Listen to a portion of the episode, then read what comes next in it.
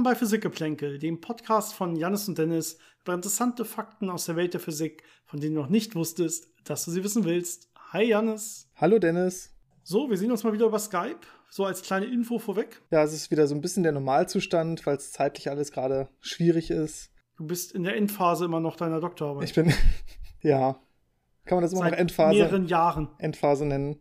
Ähm, aber ich bin jetzt wirklich nah dran, das zu beenden. Also Ja, sagen wir äh, mal, ich, ich habe Messungen, äh, die ausreichen sollten. Äh, jetzt noch so ein bisschen extra Charakterisierung. Ich werde auch gleich Mhm. noch mal ins Labor gehen, aber ja, ja. Sehr schön. Genau, wir haben heute Sonntag, den 6.3. Äh, Das heißt, diese Folge sollte genau in einer Woche ausgestrahlt werden, wenn, ich, Mhm. wenn nichts mehr dazwischen kommt, was wir irgendwie dazwischen schieben wollen. Und heute kam gerade, glaube ich, die Folge raus, die über Betrug in der Physik äh, berichtet hat. Und äh, dementsprechend, ich würde sagen, wir fangen wieder mit ein paar Fragen an. Ich glaube, uns Mhm. haben drei E-Mails erreicht, die ich ganz gerne vorstellen möchte, mit, mit interessanten Fragen. Und ähm, danach können wir so ein bisschen einführen, um was es heute gehen soll. Es ist ja wahrscheinlich wieder ein bisschen mehr als das, was wir heute machen. Also so ein bisschen eine kleinere Serie, die dahinter steckt. Äh, da können wir dann aber gleich mal in Ruhe drüber reden. Ich würde sagen, wir machen erstmal in Ruhe die Fragen durch Genau. gespannt sind und dann gucken wir weiter. Wenn ihr uns auch Fragen schicken wollt, gerne wie immer, entweder ähm, an unsere E-Mail-Adresse physikgeplänkel.gmail.com, Physikgeplänkel zusammengeschrieben, Geplänkel mit AE oder über unsere Social-Media-Kanäle bei Facebook und Instagram, kein Problem. Ihr könnt, glaube ich, sogar, wenn ihr unsere Website bei Google findet, unseren kleinen Blog, wo wir immer unsere Podcasts veröffentlichen, da könnt ihr auch noch kommentieren unter den einzelnen Folgen, wenn ihr das wollt. Also wir lesen irgendwie so ziemlich alles, äh, glaube ich äh, hoffe ich. Also manche Sachen äh, nicht regelmäßig, da sehen wir dann vielleicht erst einen Monat später, dass uns wer geschrieben hat, aber wir sehen's. ähm, genau, aber diese drei Hauptkanäle, E-Mail und die beiden Social Media Plattformen, die sollten wir eigentlich äh, regelmäßig äh, checken und sehen. Und heute, wenn ich das richtig entdeckt habe, haben uns vor allen Dingen E-Mails erreicht. Ich glaube, die Sachen, die uns diesmal über Instagram erreicht haben, was so unser zweitmeist benutzter Kanal ist. Das waren vor allen Dingen Themenvorschläge. Das heißt, die sind auch immer sehr willkommen bei uns. Oder so ein paar Anmerkungen, wie ihr Folgen fandet und so. Das äh, finden wir auch immer sehr schön. Da können wir so ein bisschen einschätzen. Unter anderem haben wir äh, gemerkt, dass euch die Mathe-Folgen, wir haben das ja ganz lustig mit Mathematikgeplänkel übersetzt, dass euch die ganz gut gefallen haben. Also wir haben da eigentlich nur positive Rückmeldungen erhalten. Und dementsprechend seid ihr jetzt selbst schuld, dass wir das Ganze ein bisschen weiter treiben werden. Ja, da müssen wir wohl noch die letzten vier oder fünf äh, Millennium-Probleme machen. Genau, und danach, die Mathematik ist ja groß, ne? Wenn wir immer mal wieder dazwischen auch eine kleine Mathematik, bestimmt äh, nur Folgen, die dann auch physikalische Anwendungen hier und da haben oder so, gucken wir mal, ne? Wir finden da schon was. Die schönsten Sätze aus der komplexen Analysis oder so. Oh Gott, oh Gott, ja. Gut, dann äh, zur ersten Frage. Die hat uns äh, per E-Mail, wie gesagt, von Olaf erreicht. Und er schreibt, ich habe eine Frage zur dunklen Materie, die mir bei den Erklärungen zur Paarerzeugung bzw. Annihilation gekommen ist. Gibt es eigentlich einen ähnlichen Mechanismus auch für dunkle Materie? Oder anders ausgedrückt, gibt es dunkle Antimaterie? Ja, das ist eine sehr gute Frage. Und ich glaube, die Hauptantwort ist, wir wissen es nicht, weil wir nicht genau wissen, was dunkle Materie ist. Aber es gibt natürlich Ja. ein paar gute Ideen, Vermutungen, wie dunkle Materie so ungefähr aussehen könnte. Und da gibt es jetzt zwei Möglichkeiten. Also von den teilchenbasierten dunkle Materie-Erklärungen. Es gibt die einen, die das ungefähr so wie ein normales Teilchen beschreiben, nur halt eins, das nicht oder sehr, sehr, sehr schwach elektromagnetisch wechselwirkt, deswegen dunkel. Aber solche Teilchen hätten typischerweise auch Antiteilchen. Das heißt, äh, es ist schon relativ wahrscheinlich, dass dunkle Materie auch dunkle Antimaterie besitzt. Aber es gibt so ein paar Modelle, ähm, da sind die Teilchen dann quasi ihre eigenen Antiteilchen. Ähm, wir kennen das zum Beispiel von Photonen, die sind ja ihre eigenen Antiteilchen. Bei Fermionen nennt man die dann Majorana-Fermionen, wenn die ihre eigenen Antiteilchen sind. Also sowas könnte es auch geben. Ähm, dann wäre es halt, ja, dann, dann gäbe es kein Antiteilchen, weil das Teilchen selber schon das Antiteilchen auch ist. Aber in den meisten Ja. Fällen sollte es also schon der Fall sein, dass es anti-dunkle Materie gibt. Oder ist es dann dunkle Antimaterie? Ja, wahrscheinlich ist es dunkle, keine Ahnung, wahrscheinlich dunkle Antimaterie an der Stelle. Ähm, aber ja, du hast es ganz gut gesagt. Ich meine, ähm, wir kennen ja auch beides bei ganz normalen Teilchen. Ne? Du hast ja gesagt, es gibt irgendwie Teilchen, die haben Antiteilchen und Teilchen, die sind mathematisch betrachtet ihre eigenen Antiteilchen. Das heißt, dieselbe Gleichung, die bei anderen dann halt zwei Lösungen hat, dann sagt man Teilchen und Antiteilchen, Plus und Minus bei der Ladung an der Stelle. Das ist ja das Einzige, was die unterscheidet. Da gibt's halt welche, die nicht geladen sind. Und wenn man dann mathematisch das äh, sich anguckt, dann, dann sieht man halt, okay, da sind quasi zwei Lösungen, aber das ergibt denselben Wert. Das kann man sich so vorstellen wie so eine doppelte Nullstelle bei einer Parabel oder so, wo man da sagt, okay, äh, Funktionen zweiten Grades haben alle zwei Nullstellen, aber bei einer Parabel, die so eine doppelte Nullstelle hat, also genau äh, durch, also ihre Nullstelle auf der x-Achse hat quasi, da sagt man dann auf einmal, okay, da finde ich ja nur eine Nullstelle, aber ich nenne sie einfach doppelte Nullstelle, damit weiterhin dieser Satz gilt. Ja? Und das ist so ähnlich bei diesen, bei diesen Materie- und Antimaterie-Teilchen. Manche sind halt quasi ihre eigenen Antiteilchen. Ähm, quasi, quasi plus minus null, wenn man so will. äh, unter anderem bei Photonen gilt das und ja, die Idee ist einfach bei dunkler Materie, wir glauben nicht, dass das was Besonderes ist. Wir glauben, das ist einfach eine andere Teilchenart, so wie wir das auch kennen. Und da wird es dann auch bei manchen, je nachdem, was es für ein Teilchen ist, kann es eben sein Antiteilchen haben oder es kann eben auch kein Antiteilchen haben und sein eigenes Antiteilchen sein, je nach Modell. Wir wissen ja nicht, was jetzt wirklich das dunkle Materieteilchen ist. Dementsprechend kommt es da so ein bisschen drauf an. Ähm, da müsste man konkreter fragen, ist diese und diese Theorie oder dieses und dieses Modell, dass die dunkle Materie, die daherkommt, ist die ihr eigenes Antiteilchen quasi? Dann hat uns eine Frage von äh, Reto erreicht. Vielen Dank dafür. Er schreibt über Südamerika bzw. im Südatlantik auf der Höhe Brasilien soll es eine elektromagnetische Anomalie in der oberen Atmosphäre geben. Ich bin mir nicht ganz sicher, wie hoch, aber es soll irgendwas oder irgendwie mit dem Erd Erdmagnetfeld zusammenhängen. Scheinbar sollen dort überdurchschnittlich viele Störungen und Schäden bei Satelliten auftreten. Ist das so und was wisst ihr darüber? Ja, das gibt es. Äh, das nennt sich die südatlantische Anomalie. Es ist sehr ein sehr äh, einfacher Name natürlich dafür. Und was dahinter steckt, ist einfach die Form des Erdmagnetfeldes und ja die Orientierung dieses Dipolfeldes äh, mit Bezug auf die Erde selber, auf die Erdrotationsachse und auf den Erdmittelpunkt. Das heißt, das Erdmagnetfeld, das ist nicht, ähm, das liegt quasi nicht auf der Erdrotationsachse. Und wenn man sich das so als so ein Stabmagnet, als so ein Dipol vorstellt, geht es auch nicht wirklich durch den Erdmittelpunkt, sondern ist so ein paar hundert Kilometer davon verschoben. Und äh, das liegt dann also so schief da, dass der Punkt, wo das Erdmagnetfeld am schwächsten ist, wenn man sich so ein bisschen das in einer gewissen Höhe anguckt, äh, dass dieser Bereich gerade ja über dem Südatlantik Richtung Südamerika ist. Das heißt, ähm, Teilchen, die normalerweise vom Erdmagnetfeld abgehalten werden würden, hochenergetische Teilchen, die kommen da viel näher an die Erdoberfläche ran als in anderen Bereichen. Das geht so bis auf 200 Kilometer runter.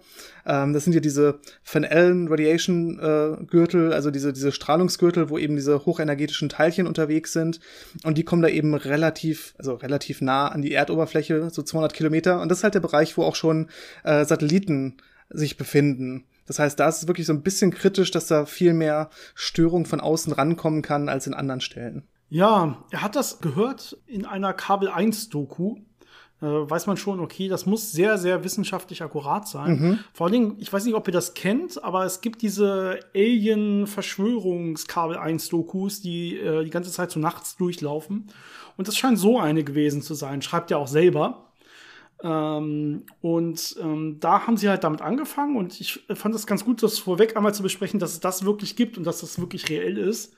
Ähm, und äh, er schreibt jetzt weiter, wird dort berichtet, dass in Laborexperimenten mit Hochenergie-Röntgenlasern offenbar winzige schwarze Löcher erzeugt werden können. Ähm, er ist sogar der Meinung, dass wir darüber mal was erzählt haben.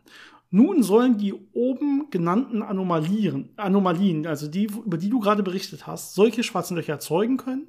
Und die Aliens sind natürlich damit zur Erde gereist.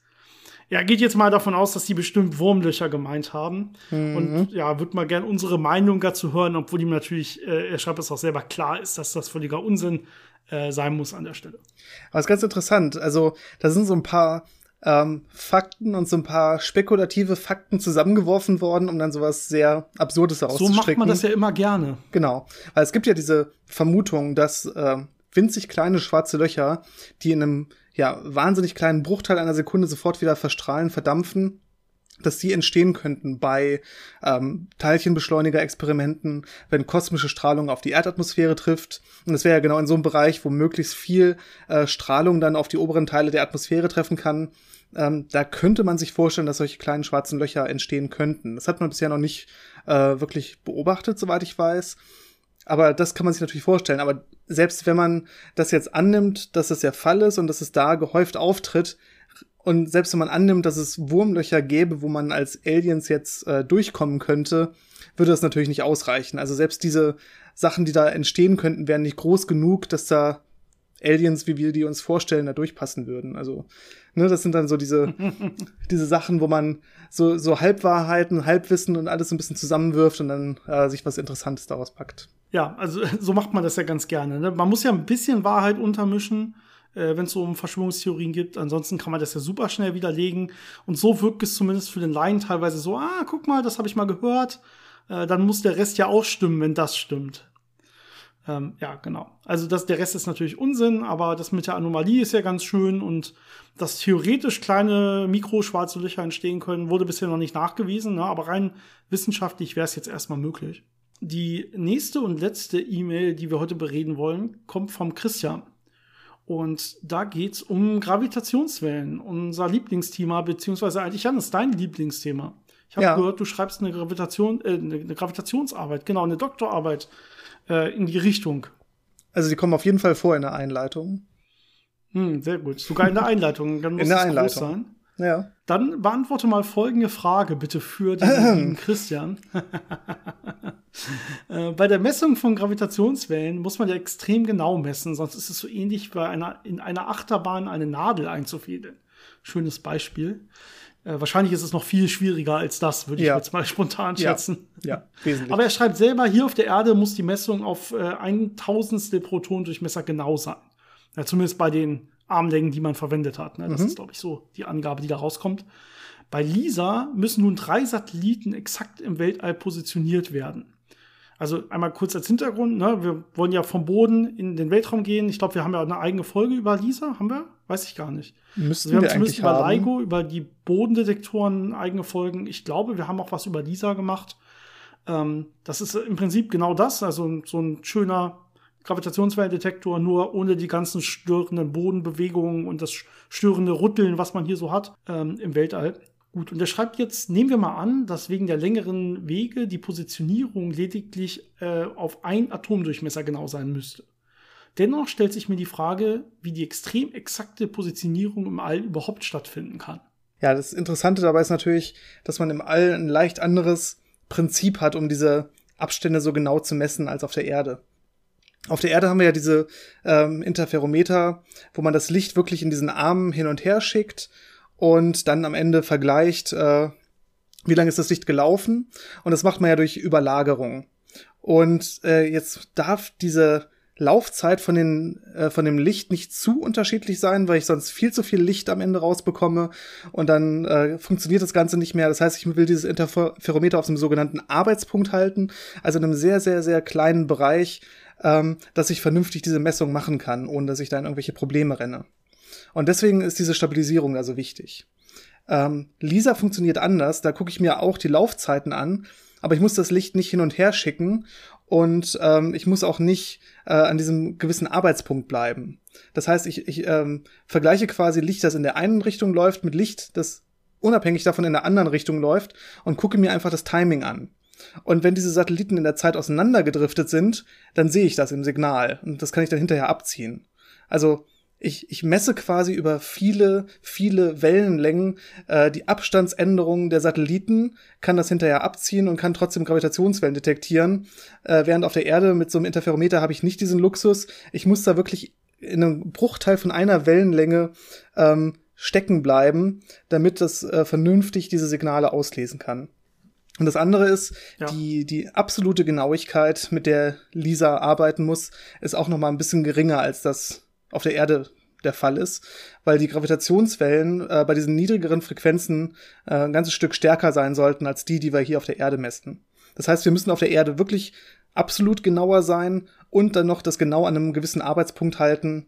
Und äh, Lisa kann da viel flexibler, viel größere Änderungen messen. Natürlich muss äh, Lisa dann diese Änderungen genau genug messen können. Das heißt, da geht sehr viel Arbeit rein, äh, diese Präzision zu haben, mit der ich diese Drifts und diese Längenänderungen messen kann. Mhm.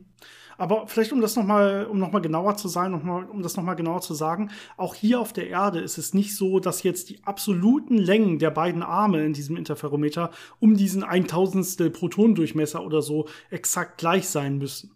Na, sondern die Arme sind halbwegs exakt gleich. Und dann fährt man halt auf diesen Arbeitspunkt und den muss man jetzt so exakt halten. Genau. Also man fährt jetzt auf so ein ne, Intensitätsmaximum, Minimum oder halt genau dazwischen irgendwo hin. Und da muss man dann so exakt bleiben. Aber dass die Arme exakt gleich lang sein müssen, das ist nicht so. Es gibt Vorteile, wenn die möglichst gleich lang sind, aber das ist nicht dieses grundle zugrunde liegende Prinzip auf jeden Fall. Gut, Janis, ähm, das war die letzte Frage für heute. Und wir könnten mal eine kleine Einleitung starten. Haben wir ja versprochen, dass es mhm. ein bisschen, vielleicht ein bisschen größer werden kann. Denn wir hatten uns eigentlich überlegt, hey, es wurde sich oft gewünscht, dass wir noch mal über Magneten reden, über Magnetismus reden. Denn wir haben ja schon viel über Elektrizität geredet. Wir haben auch schon mal über die Maxwell-Gleichung geredet. Da gibt es eine eigene Folge für. Also das machen wir jetzt nicht mehr. Mhm. Ähm, hört ihr euch sonst vielleicht vorher noch mal an. Die hat natürlich viel mit dem zu tun, auch was wir heute machen. Und wir haben auch schon ein bisschen darüber geredet, über so spezielle Relativitätstheorie und was das mit den Maxwell-Gleichungen macht. Da steckt sowas drin wie die Umwandlung vom magnetischen Feld zu einem elektrischen Feld über Lorentz-Transformationen. Ja, also wir hatten ja mal solche Aussagen getroffen. Ich wiederhole das nochmal ganz grob. Und wenn das dann äh, wirklich wichtiger wird, dann können wir das vielleicht alles nochmal so ein bisschen im Detail besprechen. Ähm, aber das ist davon zum Beispiel, dass es eigentlich kein elektrisches Feld gibt und kein magnetisches Feld, sondern es gibt ja nur ein elektromagnetisches Feld. Ja, wir kennen ja auch die elektromagnetische Wechselwirkung. Ähm, und wie viel man davon jetzt als elektrisches als elektrischen Anteil sieht und wie viel davon als magnetischen Anteil sieht, das hängt vom Bezugssystem ab. Wie das in einer speziellen Relativitätstheorie so oft der Fall ist.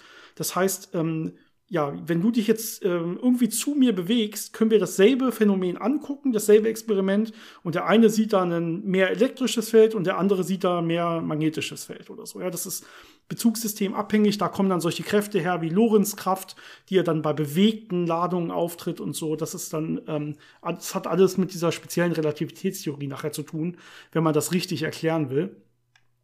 Und dementsprechend ist dieses Thema Magnetismus natürlich riesig. Also auch wenn man, eigentlich könnte man ja sagen, okay, wir haben die Maxwell-Gleichung, da steckt alles drin, die Folge haben wir. Aber ich, die, die Wünsche waren, wir sollen noch mal ein bisschen zurückgehen quasi, ein bisschen grundlegender das Ganze machen.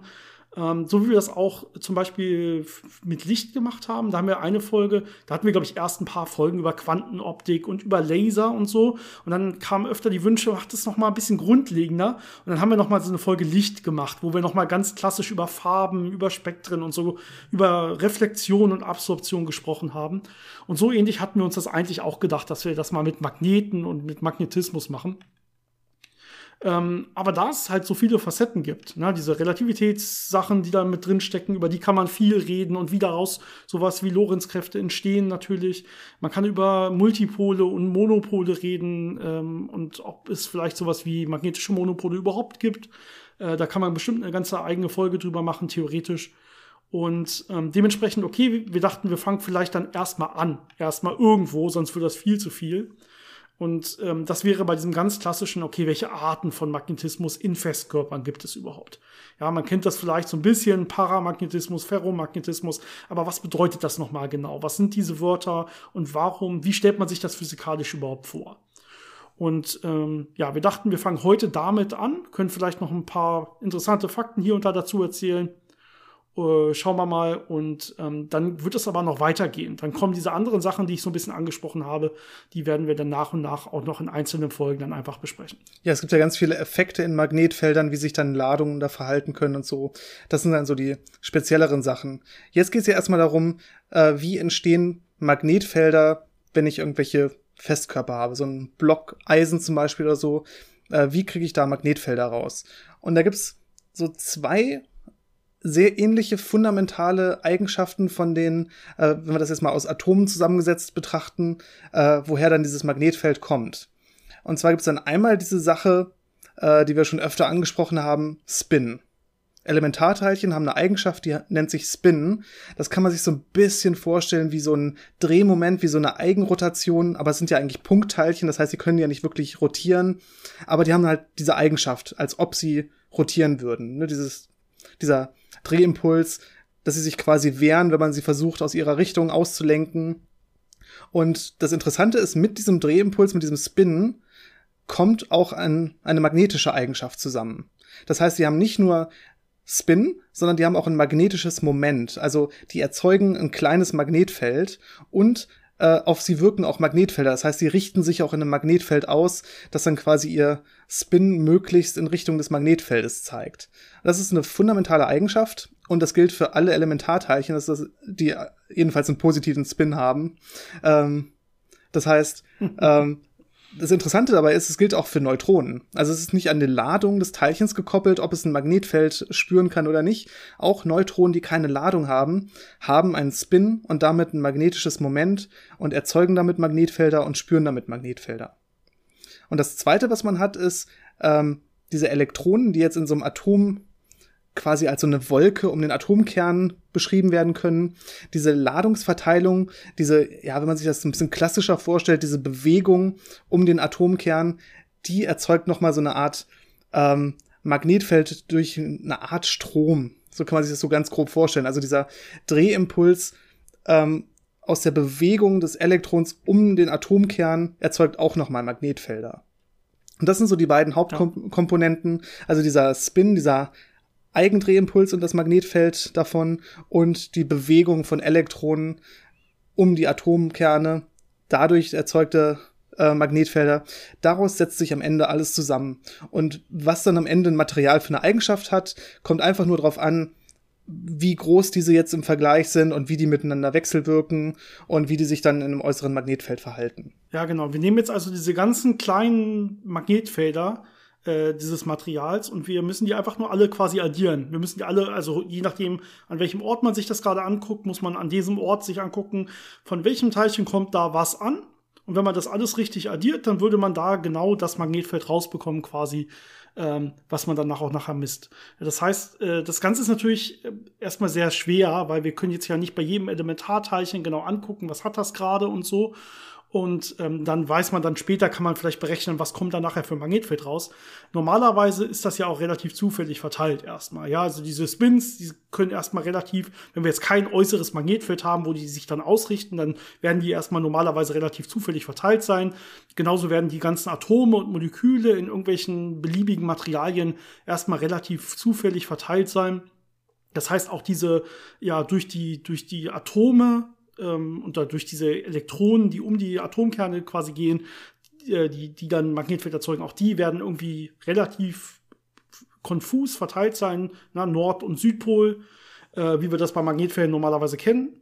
Und ähm, da wird dann irgendwie irgendwas Beliebiges bei rauskommen. Im Mittel wird sich das immer rausmitteln, kann man sagen. Also das heißt, die Eigenschaft, ähm, die man dann nachher hat, bei so einem ja, konfusen, wirren Zustand ist dann einfach, ja, das Ganze ist nicht magnetisch. Das heißt, das Gesamtmaterial, was wir dann haben, weist dann keinen großen Nord- und Südpol auf. Das sind ja diese Eigenschaften von so klassischen Stabmagneten, die man kennt, ja, wenn man eine Seite rot und eine grün hat, dass man irgendwie Nord- und Südpol hat. Und das ist dann das, was dann nachher so ein klassischer äh, Permanentmagnet wäre. Und das haben wir eben nicht bei den normalen Materialien, die zwar, obwohl sie alle diese kleinen elementaren Magneten haben, weil die sich eben alle rausmitteln, weil die alle zufällig sind, würde das nicht diesen Zustand ergeben. Dafür müssen eben spezielle Sachen passieren.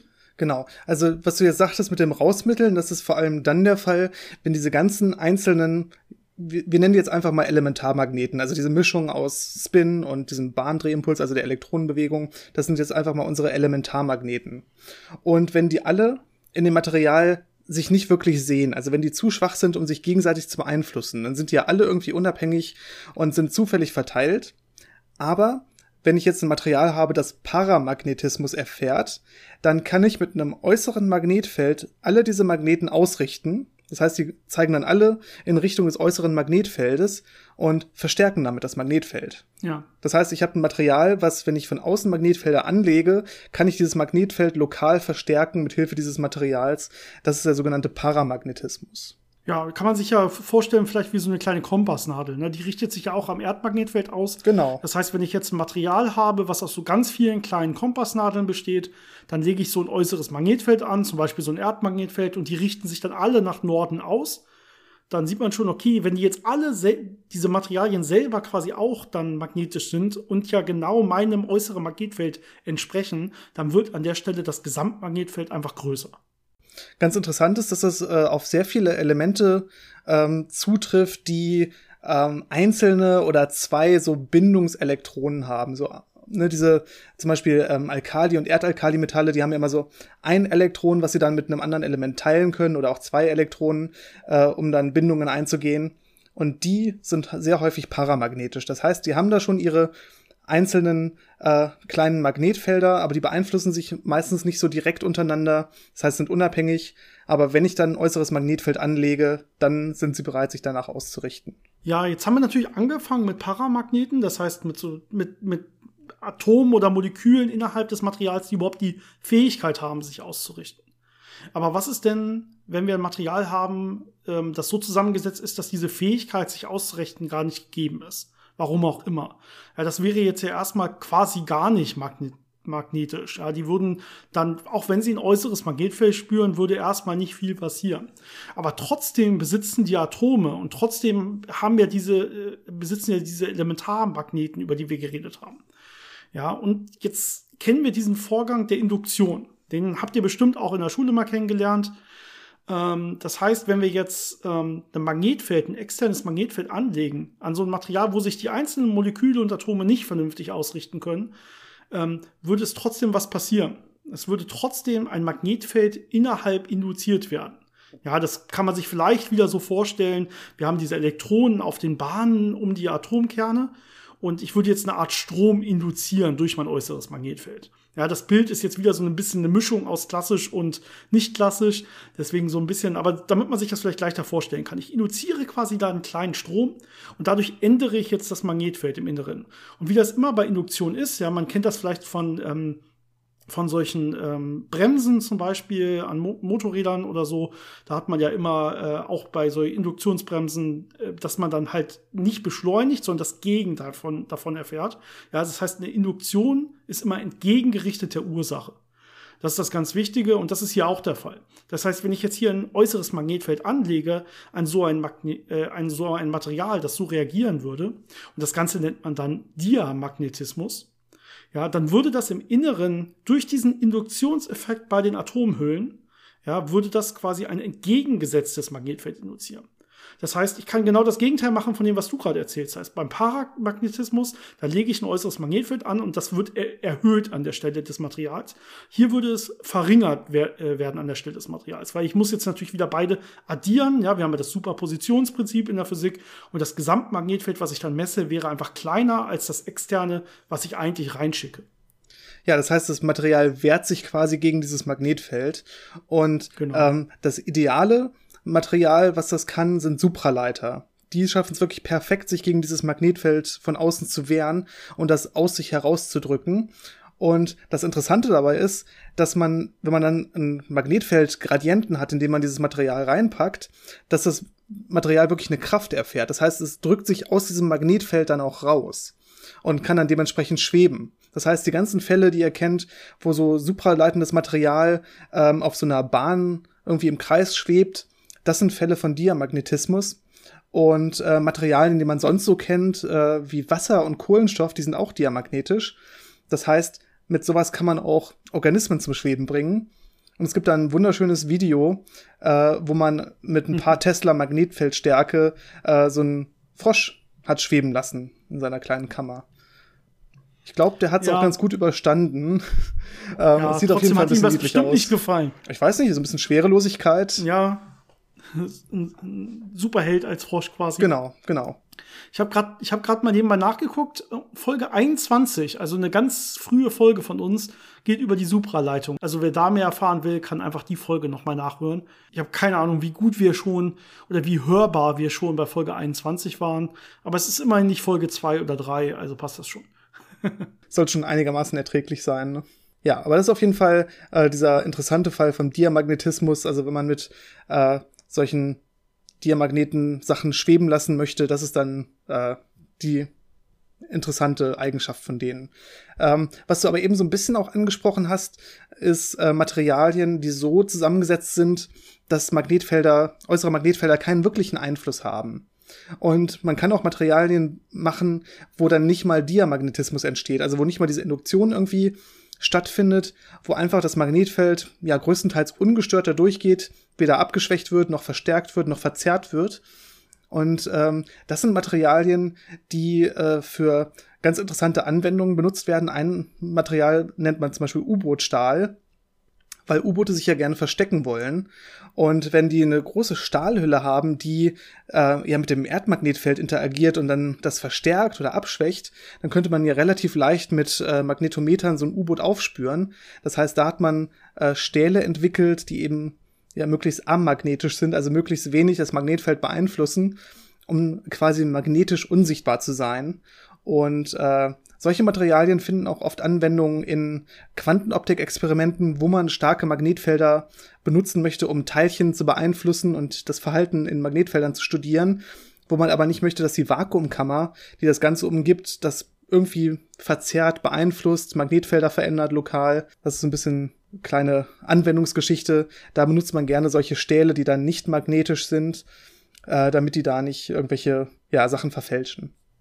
Genau, hier hat man halt dann kein klares Material mehr, sondern man hat irgendein Gemisch. Ne? Man muss jetzt diese ganzen Eigenschaften, die wir eben besprochen haben, quasi nehmen und dann ein Gemisch bauen, das dann genau alles wieder sich ausgleicht. Quasi ja, das eine haben wir gerade gesagt, erhöht irgendwie das Magnetfeld, das andere verringert es. Da kann man sich schon vorstellen, wenn ich irgendwie ein Gemisch baue, dann kann es vielleicht sein, dass man von außen dann gar nicht, gar keine Veränderung sieht so wie es dann bei diesem Armmagnetismus der Fall ist. Ne? In Wirklichkeit werden da auch noch Ferromagneten mit reingemischt normalerweise und da sind wir vielleicht gleich beim nächsten, ähm, ja, bei der nächsten Art des Magnetismus und wahrscheinlich auch bei dem, was man so sich am besten vorstellt unter einem Magneten. Weil die klassischen Magneten, die man so kennt, sind ja normalerweise Ferromagneten.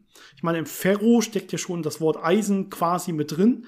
Das heißt, es ist natürlich das klassische, klassische Beispiel dafür oder Kobalt, Nickel und so weiter die bei normaler Temperatur normalerweise ferromagnetisch sind. Und ähm, ja, da braucht es dann gar kein externes Magnetfeld mehr, dass da irgendwas passiert. Denn ihr kennt ja eure Magneten, die ihr so habt, äh, die dann auch am Kühlschrank nachher halten oder so. Die halten ja irgendwie auch so, ohne dass da äh, von außen noch ein Elektromagnet angeschmissen wurde oder so. Ja, ist ganz interessant. Ähm, man braucht schon einmal ein äußeres Magnetfeld, aber nicht dauerhaft. Ähm, denn das Ganze, das Ganze funktioniert jetzt so. Ich habe wieder meine kleinen Elementarmagneten, meine Spins und ne, meine Elektronen da in den Atomen. Und die interagieren jetzt, die wechselwirken jetzt. Das heißt, benachbarte ähm, Spins, benachbarte Magneten richten sich parallel zueinander aus. Und das geht dann bis zum nächsten und zum nächsten und zum nächsten. Und jetzt könnte man sich ja vorstellen, okay, dann wird das ja das ganze Material sich in einer Richtung ausrichten und dann habe ich einen starken Magneten. Ganz so funktioniert das nicht. Denn diese, diese Wechselwirkung, die ist immer so ein bisschen lokal beschränkt. Das gibt dann so Bezirke, so weißsche Bezirke heißen die dann, also so Bereiche, wo sich das alles zusammen in einer Richtung parallel ausrichtet. Aber dann gibt's nebenan einen anderen Bezirk, wo sich alles parallel ausrichtet, aber insgesamt in einer anderen Richtung. Und über das ganze Material verteilt habe ich ganz viele von diesen äh, Bereichen, die innerhalb dieser Bereiche parallel in eine Richtung ausgerichtet sind, aber über das ganze Material gemittelt beliebig verteilt sind. Das heißt, nach außen hin ist das Ganze erstmal nicht magnetisch, aber innen drin habe ich schon ja quasi dann größere, äh, nicht mehr wirklich Elementarmagneten, aber so größere Magnetbestandteile. Und wenn ich das jetzt einmal in ein äußeres Magnetfeld bringe, kann ich diese ganzen Bezirke in eine Richtung ausrichten. Und dann habe ich genau diesen Effekt, was du gerade beschrieben hast. Dann habe ich einen Dauermagneten. Die bleiben dann so ausgerichtet und äh, verstärken sich alle zusammen, um dann wirklich ein makroskopisches Magnetfeld zu erzeugen. Das kann man natürlich wieder kaputt machen, indem ich die ganzen einzelnen Magnete, ähm, ja, denen erlaube, quasi sich wegzubewegen. Und das mache ich, indem ich sie warm mache. Das heißt, dann bewegen die sich zufällig, ändern ihre Richtung und dann wird das wieder entmagnetisiert. Ähm, wo das wirklich äh, komplett sich entmagnetisiert, das nennt man dann Curie-Temperatur. Also wenn ich sowas heiß genug mache oder auch wenn ich das äh, teilweise schlage, erschüttere, wenn ich da irgendwie Energie zufüge, dass die sich wieder zufällig orientieren können, dann verliere ich die Magnetisierung. Aber wenn ich die einmal richtig gut magnetisiert habe, dann habe ich erstmal diese Dauermagneten. Ja, ihr kennt das ja vielleicht sogar aus der Schule, dass man so einen so so einen Eisenstab zum Beispiel hat. Und dann kann man zum Beispiel, man muss jetzt irgendwie ein externes Magnetfeld reinkriegen. Also man kann es zum Beispiel mit so einem anderen Magneten quasi so reiben, den da drüber streichen und dann richten sich die äh, kleinen äh, einzelnen Teile quasi so aus in diesem Stabmagneten, dass das Ganze dann magnetisch wird. Und dann kann man eben durch draufhauen oder durch Hauen auf den Tisch oder so das Ganze auch wieder nicht magnetisch bekommen. Ja, das geht durchaus ganz gut, kann man durchaus nachvollziehen, ähm, wie das dann an der Stelle funktioniert. Da lernt man sowas normalerweise auch. Ich glaube, das müssen wir auch nicht. Das ist ja wirklich dieses klassische Magnetismus, was man nicht weiter besprechen muss, denke ich. Aber neben diesem Ferromagnetismus gibt es auch noch einen Ferrimagnetismus. Und das ist vielleicht ganz interessant. Aber hier sind wir im Prinzip wieder bei so einer Art Mischform. Ja, wir haben ja gerade gesagt, okay, Ferromagnetismus, da hat man also diese kleinen Magnete da drin, ja, diese kleinen Elementarmagnete haben wir sie jetzt genannt, und ähm, die bestehen zum Beispiel aus Eisen. Bei diesem Ferrimagnetismus, da haben wir jetzt nicht eine Art, zum Beispiel Eisen oder so, sondern da haben wir jetzt ähm, ja zwei verschiedene Arten von, von solchen kleinen elementaren Spin-Teilchen, die man, die man jetzt im Material vorliegen hat. Ja, das könnte zum Beispiel Eisen und Kupfer sein. Und wir haben aber dieselben Eigenschaften, von denen du berichtest hast. Die heißt, das heißt, die haben auch diese ja, Kopplung untereinander, ja, also im kleinen Umfeld richten die sich dann auch parallel aus, aber immer nur mit demselben Material. Und wenn die jetzt immer abwechselnd vorliegen würden, ja, zum Beispiel Eisen, Kupfer, Eisen, Kupfer, dann würden sich jetzt die Eisen alle in eine Richtung ausrichten, aber die Kupfer eben in die andere Richtung. Und die sind natürlich nicht direkt gleich groß. Ne? Man kann davon ausgehen, wenn ich da jetzt verschiedene Materialien habe, dann sind die unterschiedlich groß. Und äh, jetzt kann es also so Bereiche geben, wo die sich dann abschwächen an der Stelle. Ja, das heißt, ich habe jetzt da in diesem Ferrimagnetismus oder in diesem Ferrimagneten wirklich dann ja so ein abgeschwächtes Magnetfeld einfach durch die Mischung von zwei verschiedenen Elementarmagnetenarten, wenn man sich das so vorstellen will. Genau, das heißt, ich habe quasi einen Ferromagneten mit einem schwächeren Ferromagneten gemischt, der aber in die andere Richtung zeigt und insgesamt kriege ich dann schwächeren Magnetismus daraus. Übrigens, ähm, ein Material, was relativ typisch ist für ferrimagnetische Materialien, ist Ferrit. Das ist kein Witz, aber es ist auf jeden Fall ähm, ja fast schon zu offensichtlich, um wahr zu sein. Aber das ist wirklich so. Äh, Ferrite äh, benutzt man häufig zum Beispiel als Kerne für so Transformatorspulen. Daher kennt man das dann. Ähm, und daher kommt auch der Name ferrimagnetische Materialien. Und ferrimagnetische Materialien sind so ein bisschen der, ich, ja, wie soll man sagen, der etwas dreckigere Fall von im Prinzip Antiferromagnetismus. Bei Antiferromagnetismus ist nämlich so, dass die beiden entgegengesetzten ähm, magnetischen Momente, die entgegengesetzten Elementarmagneten sich komplett auslöschen. Das heißt, ich habe insgesamt kein äh, Magnetfeld, was entsteht, aber lokal habe ich äh, meine entgegengesetzten Magnetfelder, äh, die dann eben durch die Wechselwirkung zwischen den Teilchen so ausgerichtet sind. Und äh, Antiferromagnetismus ist relativ typisch ähm, als Phänomen in Festkörpern und auch in quantenoptischen Systemen. Das heißt, äh, wenn ich solche, ähm, ja, solche komplexen äh, Vielteilchensysteme mir anschaue, ähm, habe ich häufig Bereiche, in denen quasi solche Phasen von Antiferromagnetismus auftreten. Und es ist ganz interessant, das dann zu untersuchen, was dann passiert und wie sich das dann unter unterschiedlichen Bedingungen verhält. Ähm, Elemente, die äh, antiferromagnetisch sind, sind zum Beispiel Chrom und Mangan, was man oft auch als Beimischung in Stählen oder in irgendwelchen Metalllegierungen hat. Das heißt, es ist auch relativ häufig, aber hat natürlich keine direkte Bedeutung als Magnet selber, weil es eben ja sich wirklich perfekt kompensiert, im Gegensatz zum Ferrimagneten, wo es sich teilweise kompensiert. Und beim Ferromagneten habe ich ja die komplette äh, Verstärkung von allen Elementarmagneten. Ja, ich glaube, jetzt haben wir es ganz gut zusammen, diese Reihe von, von den Arten. Aber ich glaube, das Wichtigste ist wirklich, sich diese Elementarmagneten vorzustellen und dann, was kann eigentlich mit solchen äh, sich ausrichtenden Elementarmagneten passieren. Ja, und äh, was sind diese Elementarmagnete eigentlich? Das haben wir am Anfang kurz erzählt, ne? Diese Spin-Momente, genau. die man nachher hat und diese Atom, Atomhüllen-Momente quasi. Und ich würde sagen, das war ein guter Start in diese Reihe, aber wir wussten schon, dass es relativ lang wird, gerade wenn wir jetzt noch acht andere Themen drangegangen hätten. Und deswegen, Janis, ich würde es vielleicht sogar jetzt hierbei belassen und wir machen das eher in kleinen, kürzeren Häppchen.